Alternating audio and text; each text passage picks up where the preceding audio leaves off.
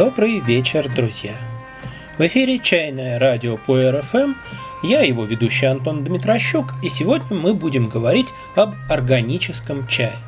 Это тоже очень нервная, опасная тема, потому что она очень идеологизирована. Иметь принципы и ценности, конечно же, хорошо.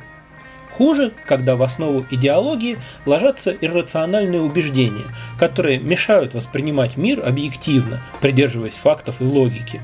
Впрочем, если кто-то предпочитает верить, а не знать, это его личное дело. По-настоящему плохо, когда в человеке, который не разделяет твои убеждения, видят врага или существо второго сорта, или и то, и другое. Я постараюсь не задевать ничьих чувств, а просто порассуждать о том, насколько соответствуют действительности распространенные в наше время убеждения об органическом чае и экологии вообще. Как часто бывает, сложности начинаются уже с самого определения понятия. Что люди имеют в виду, когда говорят об органическом чае? Одни имеют в виду чай, выращенный без применения синтетических удобрений и пестицидов. Другие – чай, имеющий сертификат той или иной организации, осуществляющей контроль в области органического сельского хозяйства. Третье – еще что-то, но к мифам об органическом чае мы перейдем чуть позже. Так вот, органический чай в первом понимании совершенно не обязательно совпадает с органическим чаем во втором понимании. Малые народности Юннани, Бирмы, северных регионов Таиланда и Лаоса традиционно делающие чай из сырья с дикорастущих либо окультуренных чайных деревьев, как правило, никаких химикатов не используют.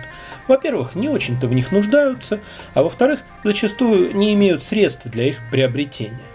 И наоборот, чай, весь увешанный зелеными значками, далеко не всегда настолько же «чист» в кавычках, как этот кустарный, никем никогда не проверявшийся чай племен чаеводов. Поскольку критерии органической сертификации конечно, ограничивают применение химикатов, но не всегда исключают его полностью. К слову сказать, у разных организаций эти критерии могут довольно сильно различаться, а также иметь несколько градаций у одной и той же организации. То же касается и органической пищи в целом. Единого международного стандарта производства органических продуктов не существует. А в России понятия органически, биологически чистый и экологически чистый официально на государственном уровне никак не регламентированы. И в связи с неопределенностью понятия экологически чистый в нашей стране даже официально запрещено размещение на упаковке продуктов питания этого словосочетания, в чем легко убедиться, открыв ГОСТ общих требований к информации для покупателя. Китае существует несколько органов, занимающихся органической сертификацией чая – Самые значимые из них это OFDC, CGFDC и CHTC. Их значки на чайных упаковках можно встретить чаще всего. Кстати, старейшие из них начали свою работу лишь в начале 90-х. Китай традиционно отстает в борьбе за экологичность от стран Западной Европы и США. Так что весь чай, произведенный 25 и более лет назад, с формальной точки зрения органическим быть не может. Самым авторитетным, пожалуй, является ОФДС – Нандинский центр развития органических продуктов питания Государственного управления охраны окружающей среды, потому что он аккредитован IFOAM – Международной Федерацией движения за органическое земледелие, организации старой и крупной, хотя и не единственной. Итак, в органичности чая де юре есть немало своих сложностей. Давайте теперь рассмотрим проблему с фактической стороны – Зачем вообще применять при выращивании чая синтетические удобрения и пестициды? А пестициды, если кто не знает, это все химические средства, применяемые для борьбы с насекомыми-вредителями, возбудителями болезней растений, сорняками и всем прочим, что может нанести урон сельскохозяйственным культурам. И как люди раньше обходились без них? Основная цель, конечно же, сохранение и повышение урожайности. Представьте себе, что вы один из дайцев или булан или ва или какого-нибудь другого племени, живущего в труднодоступной маленькой деревушке. В лесу, в окружении других растений, растут чайные деревья. Дерево имеет хорошо развитую корневую систему и получает питание с большой площади. Его осыпающиеся листья, а также продукты жизнедеятельности и гибели других растений и животных обеспечивают рециркуляцию макро- и микроэлементов. Старое дерево умеет вырабатывать вещества, отпугивающие насекомых вредителей. Но еще важнее, что в относительно сохранной экосистеме леса количество вредителей ограничивают естественные враги – насекомые-хищники, пауки и птицы. Вы собираете чайный лист вручную и обрабатываете его частично или полностью вручную, поэтому произвести можете только ограниченное количество чая. Но вам этого хватает. Чай вы делаете для себя и немного на продажу. А материальные потребности у вас невелики. Вам в этой деревушке ни к чему лимузин или двухметровая плазма. Вполне возможно, вам хватит того чая, который вы собрали ранней весной, когда вредители еще не успели размножиться. Теперь представьте другую ситуацию. Вы владелец чайной плантации. На вас висят кредиты, вам надо платить налоги и зарплату сотрудникам, а она постоянно растет. И у вас есть амбиции. Допустим, вы хотите обеспечить вашим детям получение престижного высшего образования. На плантации маленькие кустики растут тесно, в ленту. На каждый приходится крошечный клочок земли. Ничего другого на плантации не растет. Настоящее раздолье для гусеницы и прочих конкурентов человека. Благодаря техническим приспособлениям, барабанам для шацина, роллерам для сминания и скручивания чая и так далее, вы можете переработать большое количество сырья, а если еще и сбор будет машинным, то и подавно. Вы собираете чай всю весну и осень, и летние побеги тоже идут в ход, и вам нужно, чтобы кусты вегетировали как можно дольше и интенсивнее. Кусты аккуратно обрезаются для удобства сбора, но из того, что срезано, не все попадает обратно в почву, потому что и из этого материала можно делать низкосортный чай или использовать его для промышленных нужд, например, в фармацевтике. Согласитесь, что при таком положении дел без удобрений и пестицидов обойтись очень сложно.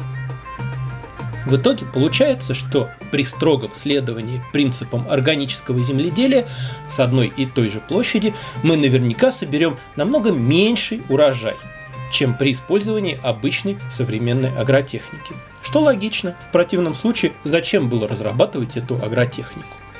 Себестоимость чая окажется выше, а значит будет выше и цена.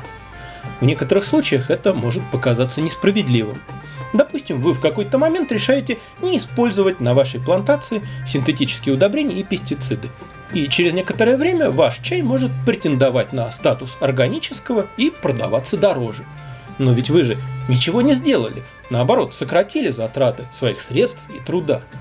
Или давайте вернемся к нашим почти первобытным крестьянам из маленькой деревушки. Допустим, их продвинутый вождь решил пройти процедуру органической сертификации, и теперь их чай официально может продаваться как органический. Но эта процедура не бесплатна. Чиновникам из контролирующих организаций тоже нужно на что-то жить. Затраты надо будет возмещать, и цена чая вырастет. Будет ли это справедливо, ведь чай ничуть не изменился? Однако рынок не мыслит такими категориями, как справедливость. Вопрос в балансе спроса и предложения. Если органический чай можно продать в полтора раза дороже аналогичного неорганического, будут продавать в полтора раза дороже. Можно продать втрое дороже и покупают, значит втрое. Какой же смысл заниматься тем, что выглядит как регресс? Зачем отказываться от достижений современной науки? Зачем рисковать урожаем и снижать его? И зачем покупателю платить за чай больше? Чем органический чай – и органические продукты вообще лучше. Некоторые думают, что органический чай безопаснее. Не все так просто. Во-первых, не стоит преувеличивать опасность пестицидов. Времена ДДТ давно прошли.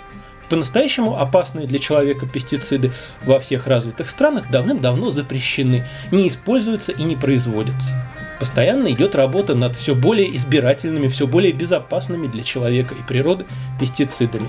И новые препараты проходят гораздо более тщательную проверку, чем полвека назад. Лишь небольшая часть современных пестицидов несет потенциальную угрозу, и она снижается до минимума при грамотном их применении. А перебарщивать с ними нет смысла, они в конце концов денег стоят. Во-вторых, как бы это кого не пугало, большая часть органических продуктов пестициды все-таки содержат, хотя и в меньшем количестве, чем продукты, выращенные традиционным способом. Могут содержать они и другие вредные вещества, например, вследствие техногенного загрязнения почвы и воды. А почему, собственно, нет? Так что, если вы очень обеспокоены безопасностью, то, увы, органический сертификат не может вам ее гарантировать. Более того, в-третьих, органическое земледелие в ряде случаев само может являться источником опасности. Например, отказ от протравливания семян может приводить к грибковому поражению злаков, а среди токсинов, которые вырабатывают грибы, есть смертельно опасные для человека. А замена минеральных удобрений на большое количество органических может приводить к загрязнению вод этой органикой со всеми вытекающими последствиями. Наконец, шум вокруг опасности и безопасности чая для меня вообще выглядит нелепо. Современный человек каждый день потребляет килограммы продуктов, происхождения и состав которых он не может отследить. А можно ведь еще вспомнить про состав воздуха в крупном городе, etc., etc. И это его не волнует. Зато для него крайне важно, чтобы те несколько граммов чая, которые он за этот день выпьет, были органически чистыми. Можно ли назвать такого человека здравомыслящим? По-моему, в этом больше какого-то псевдоэкологического фетишизма, чем разумной заботы о здоровье. Некоторые думают, что органическое земледелие вообще и органическое чаеводство в частности – это забота о природе, и уже только поэтому стоит поддержать его рублем. Не все так просто. Не стоит видеть в каждом фермере с органическим сертификатом ни романтика хиппи, э, ни просто экологически ответственного человека – Встречаются производители чая, которые откровенно заявляют, что стремятся к органическому статусу в первую очередь для того, чтобы получить основания для повышения цены на свой чай. Иногда говорят, что чрезмерное применение минеральных удобрений снижает качество почв, что на первый взгляд выглядит парадоксом. Ну как внесение питательных веществ в почву может ее истощить? Очевидно, имеется в виду то, что поскольку синтетические удобрения содержат все-таки ограниченный набор элементов, то при экстенсивных методиках убыль некоторых элементов не компенсируется. Но тут стоит говорить не о вреде удобрений, а о грубом и неразумном землепользовании в целом. А варварство может быть и органическим, и еще большой вопрос, какой подход наносит природе больший ущерб. Ну подумайте сами, эффективность органических методик ниже, но снижать объемы производства никто не собирается, пока есть спрос. Значит, нужно увеличивать площади. И дополнительные площади, необходимые органическому сельскому хозяйству, будут отобраны не у городов и заводов, а у дикой природы. Если вам действительно не безразлична судьба планеты, скажите мне, что лучше? Один гектар плантации, где чай выращивают традиционным способом, и 4 гектара заповедника – или уничтоженный заповедник и 5 гектаров органической плантации. К несчастью, когда речь заходит о проблемах экологии, многие люди перестают мыслить рационально. Экология – это модно. Экология в массовом сознании из науки превратилась в фетиш, в некую вырожденную, извращенную религию, где ценятся только внешние проявления, обряды, которые при ближайшем рассмотрении противоречат ее смыслу. Вот недавно один знакомый прислал мне ссылку на магазин так называемой эко-упаковки, в том числе и для чая. Посчитал, что мне это может быть интересно, хотя вроде не глупый человек. Ну, полбеды, что бумажные пакетики, о которых идет речь, просто убийственны для качественного чая. Максимум от магазина до дома донести, хранить ни в коем случае. Но какого черта это называется эко-упаковкой? Ведь это то же самое, что террориста называть защитником правопорядка. Целлюлозно-бумажное производство – вещь в экологическом плане очень грязная. Оно дает много токсичных отходов, да и ресурсов требует существенно больше, чем производство пластиковых пакетов, которые так не любят экофанатики. Кстати, так называемый биоразлагаемый пластик тоже намного более ресурсоемок, чем самый обычный который, как пытаются уверить некоторые, разлагается тысячи лет. И любой вменяемый эколог подтвердит вам, что если учесть все аспекты, в том числе и раздельные сборы, современные методы переработки пластика, то меньше всего ущерба природе наносит как раз самый обыкновенный пластиковый пакет, а не биоразлагаемый и уж точно не крафтовый бумажный. Поэтому, если вы хотите не покрасоваться, выставив на показ крафтовый пакет с экосимволикой, а реально помочь природе, то лучшее, что вы можете сделать, это завести себе прочную сумку наподобие тех, с которыми ходили на рынок наши мамы и бабушки. Вы будете выглядеть не так модно и стильно. Вы будете выглядеть фриком. Но эта сумка прослужит вам годы, а то и десятилетия. Или просто возьмите пластиковый пакет попрочнее и пользуйтесь им как можно дольше, а потом выкиньте его в соответствующий контейнер. Или другой пример. С каждым годом все больше людей и организаций присоединяются к акции «Час Земли». Это когда в одно и то же время люди выключают свет и все электроприборы, какие могут, чтобы таким образом сэкономить природные ресурсы. Участвуют в этом безобразии и некоторые чайные клубы. Зашкаливающий формализм этого действия потрясает. Но главная проблема в том, что одномоментное включение множеством людей света и электроприборов по окончании этого часа создает пиковую нагрузку на электрические сети, что приводит к авариям, которые потенциально опасны и ликвидация последствий которых съедает сэкономленные ресурсы. Поэтому, друзья, если вы считаете нужным принимать в этой акции участие, пожалуйста, не включайте свет сразу же.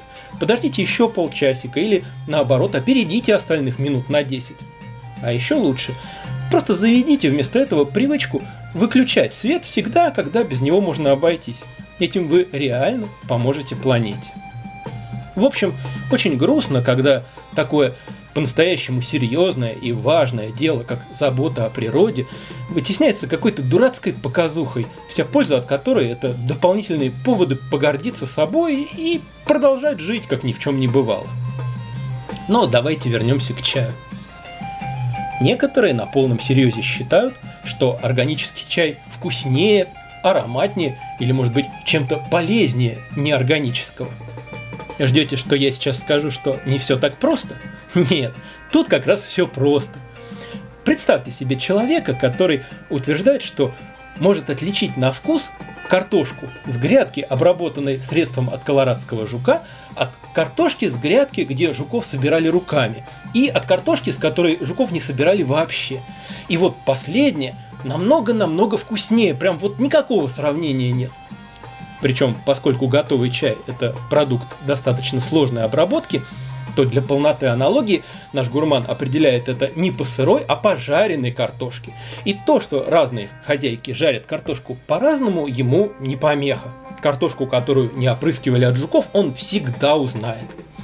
Вы бы стали слушать такого человека? Нет, вы бы просто повертели пальцем у виска.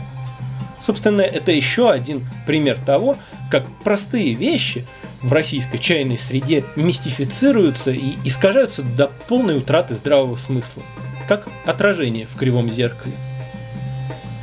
Во вкус и аромат чая вносит свой вклад и генетика чайного растения, и технология обработки чайного листа, и условия выращивания, например, погодные.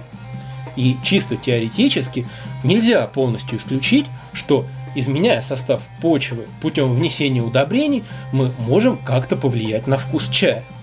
Но на практике синтетические удобрения – это не более чем источник калия, азота, фосфора и ряда других элементов.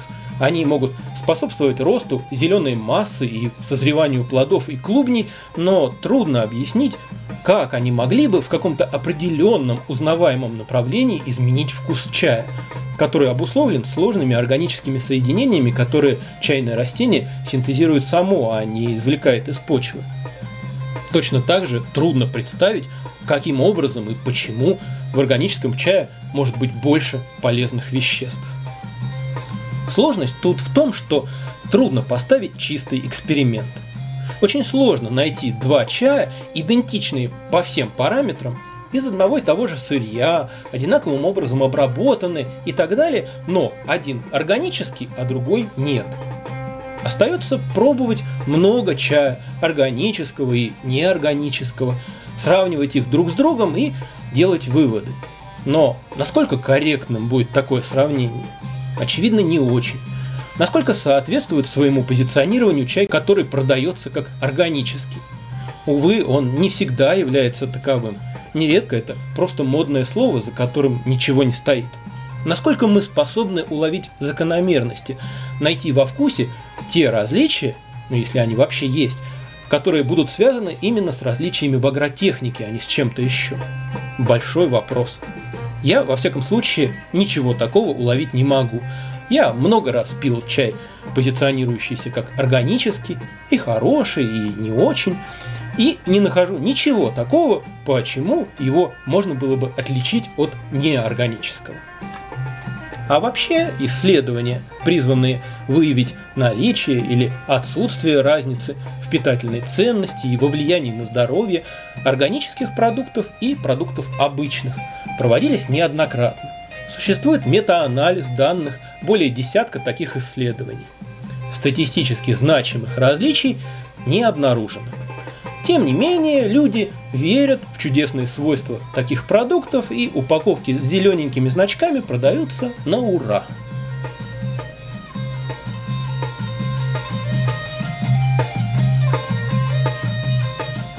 У чая множество достоинств. И то, что один человек может ценить превыше всего, для другого может не иметь никакого значения – но все эти достоинства можно разделить на две большие категории. Первые давайте назовем материальными. Они связаны с самим веществом чая. Это все, что можно ощутить непосредственно органами чувств. Вкус и аромат, форма и цвет чаинок, цвет настоя, влияние чая на текущее самочувствие и настроение и на здоровье при регулярном его употреблении – чтобы оценить все это, о чае можно ровным счетом ничего не знать. Вам могут без слов дать неподписанный пакет с чаем, и у него будут эти вкус, аромат и все прочее. Откроете, посмотрите, выпьете и поймете. Вторые нематериальные достоинства ощутить невозможно. О них можно только знать. Если вас о них не проинформировали, вы никак не сможете их обнаружить. Ну, например, какой-то чай фабрика может выпустить в честь своего юбилея. Какого-то чая в мире осталось всего три блина. Какой-то чай подарил кому-то его учитель. И трудно найти человека, который относился бы к такому чаю непредвзято, без особенного чувства. И так далее. Заметьте, насколько я осторожен в выражениях. Я не говорю об объективных и субъективных достоинствах. Насколько объективно можно говорить о вкусе чая? У вкуса есть объективная материальная основа – химические соединения, взаимодействующие с нашими вкусовыми и обонятельными рецепторами. Но вкус как ощущение формируется внутри самого нашего мозга. И даже один и тот же человек вкус одного и того же чая в разных условиях и в разном состоянии воспринимает по-разному. Может, например, не узнать хорошо знакомый чай – в текущий момент он будет иметь для этого человека другой, незнакомый вкус. Еще сложнее говорить о вкусе в положительном или отрицательном смысле. Согласитесь, с объективной точки зрения, чай, ароматизированный клубникой в йогурте, намного вкуснее старого шена. Чтобы понять, что в старом шене вкусного, нужно долго тренировать свой вкус, фактически искажать свое восприятие. Кстати, очень многие начинающие любители чая думают, что чем чай ценнее и дороже, тем он должен быть вкуснее. Ну, это же как бы само собой разумеется, правда? И бывают обескуражены, обнаружив, что это вовсе не так. Дорогой, высококачественный, ценный чай не обязательно будет иметь более приятный вкус по сравнению с посредственным чаем. Но его вкус, скорее всего, будет сложнее и богаче, или тоньше и изысканнее, или гармоничнее и ближе к классическим канонам, или наоборот оригинальнее. То есть разница будет, но она не обязательно выражается словом «вкуснее».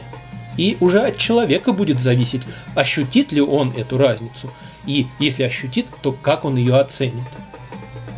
Тем более я не говорю о реальном и нереальном. Если я буду три месяца чаще всего пить шены, а потом буду три месяца чаще всего пить шу, то для меня разница в ощущениях в желудке будет очень реальной. Но для кого-то другого с более здоровым желудком ее может и не быть. И в конце концов, как можно считать чем-то нереальным то, что влияет на выбор людей, на то, как им потратить их деньги? Я давно обратил внимание на то, что после обновления чайной карты некоторые новинки сразу же вызывают всплеск внимания, а другие остаются незамеченными, пока ими не угостишь, хотя они намного интереснее и лучше.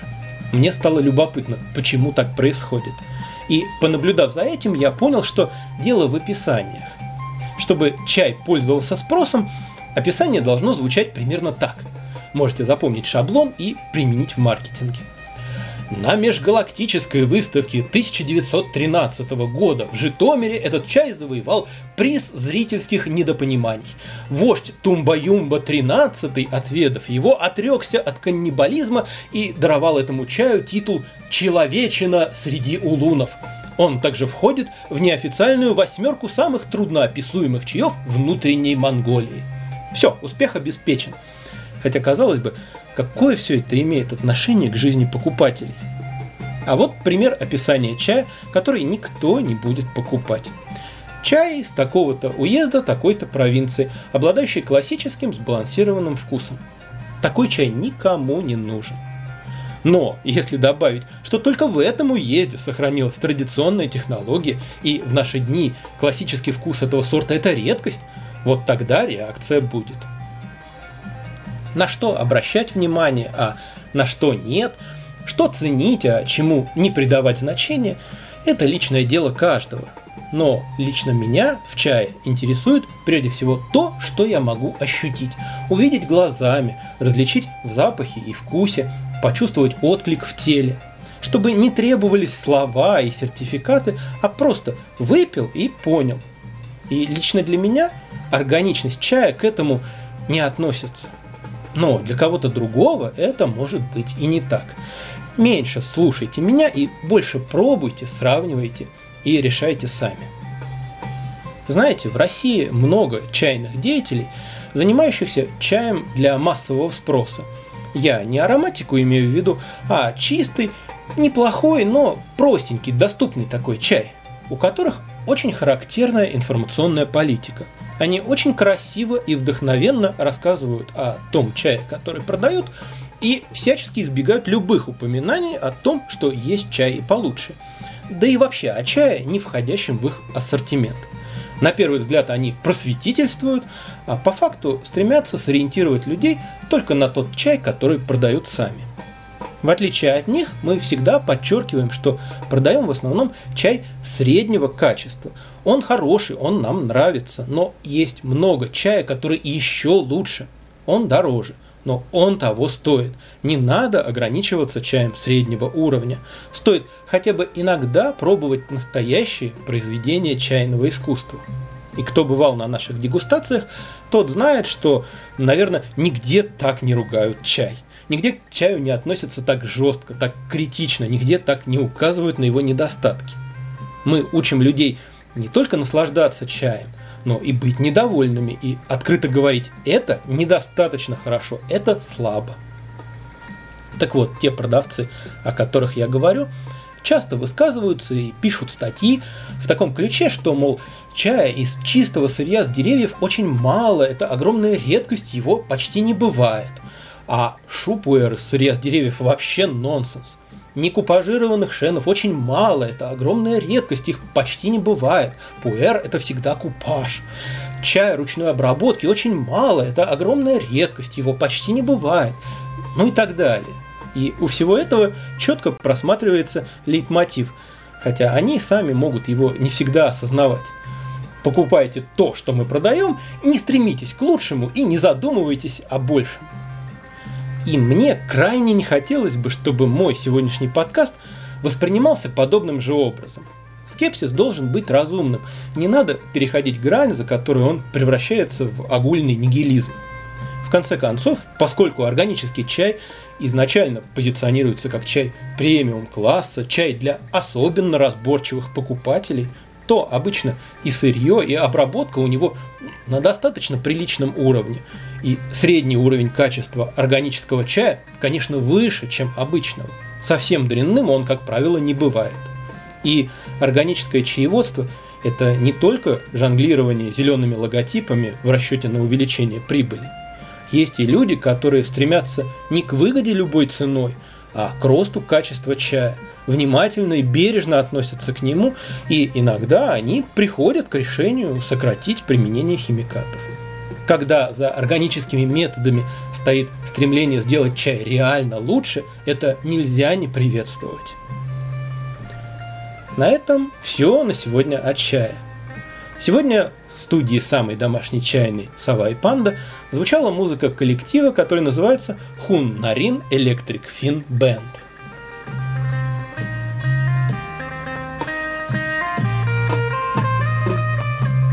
Это странствующие музыканты из Таиланда, лидер которых Хун Нарин играет на самодельном трехструнном инструменте, присоединенном к самодельной же звуковой системе жутковатого и трогательного вида.